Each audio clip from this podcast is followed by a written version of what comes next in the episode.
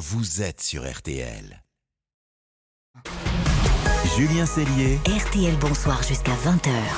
Allez, bonne fin de journée. Place au, au deuxième invité de RTL. Euh, bonsoir, toute l'équipe est là pour vous servir. On accueille maintenant notre invité pour tout comprendre. Et ce soir, on vous explique cette découverte. Un vaccin pour lutter contre le cancer du poumon. On n'est plus dans le fantasme.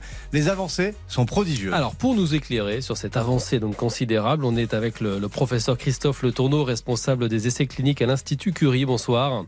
Bonsoir. Avec nous également l'excellente Odile Pouget, spécialiste santé ici à RTL. Bonsoir Odile. Bonsoir. Alors d'abord avec vous Odile, on a besoin de vos lumières. C'est quoi cette découverte, ce vaccin? Alors d'abord, c'est un vaccin qui est destiné à des patients précis. Hein. C'est des patients qui sont atteints de la forme la plus courante euh, du cancer du poumon, le cancer euh, non à petites cellules, avec un profil donc euh, très précis. Ce sont des patients à un stade avancé de la maladie et tous en situation de rechute. Ce vaccin, il a été conçu par une société de biotechnologie nantaise. Il leur a été injecté en plusieurs doses à intervalles réguliers et résultat très encourageant, très prometteur. Un an après, donc, 44% de ces patients, inclus dans cet essai clinique, étaient encore en vie, contre 27% pour ceux qui avaient reçu une chimiothérapie classique. Donc une survie globale très améliorée. Alors c'est vrai qu'on parle de 3-4 mois de plus, mais c'est très important parce que c'est un cancer euh, pour lequel, à ce stade de la maladie, il n'y a pas de tellement de solutions. Et puis, ce n'est pas tout parce que c'est un traitement très bien toléré qui provoque trois fois moins d'effets indésirables que la chimiothérapie. Vous savez, avec son cortège de Ouais. cheveux qui tombent ou de problèmes digestifs, ce qui est essentiel vraiment pour la qualité de vie des malades. Pourquoi on parle de vaccin, Odile, alors que c'est c'est curatif, ce n'est pas préventif Oui, c'est un vaccin curatif. C'est vrai que le vaccin, il y a des vaccins préventifs, par exemple, contre le papillomavirus, Mmh, pour mmh. éviter de contracter, par exemple, le cancer du col de l'utérus ou des cancers ORL. Là, en fait, on parle d'un traitement qui va éduquer le système immunitaire pour qu'il puisse reconnaître et détruire, en fait, spécifiquement Mmh. euh, les cellules cancéreuses. Et à terme, c'est vraiment un, un bel espoir pour environ euh, euh, 7 à 10 000 patients euh, qui, chaque année, en France, se retrouvent dans cette situation. Aussi pour le lobby du tabac. Ah, non ah, vous êtes terrible, Alex Vizorek. Vous êtes terrible. Et il y a d'autres avancées, O- Odile, en termes de vaccins Ouais, contre le il y a des, cancer ouais, absolument. On a eu des avancées l'année dernière contre le mélanome, cancer de la peau, là aussi à un stade avancé, avec une réduction là aussi de 44% du taux de récidive et de mortalité. Et puis en mai dernier, alors pour le cancer du pancréas, vous savez que le cancer du pancréas, Très c'est le, le ouais. cancer qui a le plus mauvais pronostic euh, pour l'instant. Là, ça s'est passé sur un tout petit nombre de malades, une quinzaine au total, traités par un vaccin personnalisé. Eh bien, on est parvenu à ce que la moitié d'entre eux n'aient aucune rechute un an après le diagnostic. Ah. Formidable. Ça, il y a beaucoup d'espoir Ouais, quand même. Ah, Merci beaucoup Odile. Je me tourne vers vous, professeur Le Tourneau. Euh, il va falloir être très didactique. Comment il marche ce vaccin? Mais si, si vous voulez, une cellule normale devient cancéreuse par une modification de, de son ADN. C'est-à-dire que l'ADN des cellules cancéreuses est tout à fait différent des cellules normales chez un patient. Si on arrive à agir sur ces différences, et ben finalement, on peut traiter le cancer. Mm. Donc il y a eu plusieurs stratégies jusqu'à présent avec des thérapies ciblées, qui étaient des médicaments qui ciblaient directement ces anomalies, avec des, avec des succès d'ailleurs.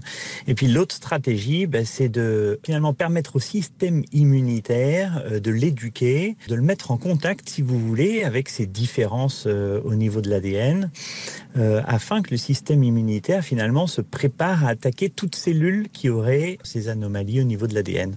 Donc finalement, en vaccinant les patients, on permet au système immunitaire de, de s'habituer, si vous voulez, à reconnaître euh, ces, ces anomalies et puis à aller euh, détruire directement Hmm. toutes les cellules du corps humain qui ont ces anomalies, donc les cellules cancéreuses en question. Pro- professeur, on parle d'avancées considérables et de révolution même. Est-ce que ça veut dire que ce vaccin, il ouvre d'autres portes? Alors il y a beaucoup d'espoir avec les vaccins thérapeutiques parce que comme euh, Odile l'a dit, euh, il, y a, il y a eu des, des- des essais dans le mélanome, dans le pancréas, dans le poumon, là en ORL aussi qu'on a présenté en juin dernier, euh, avec des résultats préliminaires mais aussi confirmés, hein, comme dans le mélanome.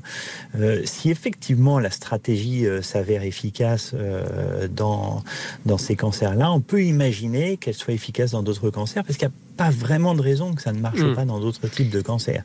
Donc euh, oui, une révolution, oui, parce que c'est un, un nouveau euh, type de médicament et que euh, bah, si ça marche bien, on peut espérer que ça marche très bien. Hum, hum. Et, et si on peut espérer que ça marche très bien, est-ce qu'on peut espérer que dans les prochaines années, ça marche pour tout type de cancer, qu'on puisse, grâce à ces vaccins thérapeutiques, guérir les cancers? On peut l'imaginer, oui, c'est notre espoir. C'est plus de la science-fiction. Non, c'est pas de la science-fiction, car on a déjà des, des résultats euh, qui sont euh, très convaincants, comme je le disais, dans un certain nombre de cancers. Alors, euh, dans certains cas, c'est préliminaire et ça nécessite d'être confirmé dans des essais de, de grande amplitude. Euh, mais on a déjà des, des- des résultats, effectivement, euh, qui sont euh, quoi, suffisamment intéressants pour qu'on se dise, bah, c'est possiblement, effectivement, la Mm. prochaine révolution. Et là, professeur, en, en termes d'années, ça serait quand, là? À quelle Oh heure là là, elle est ambitieuse, Odile, elle veut des infos. là.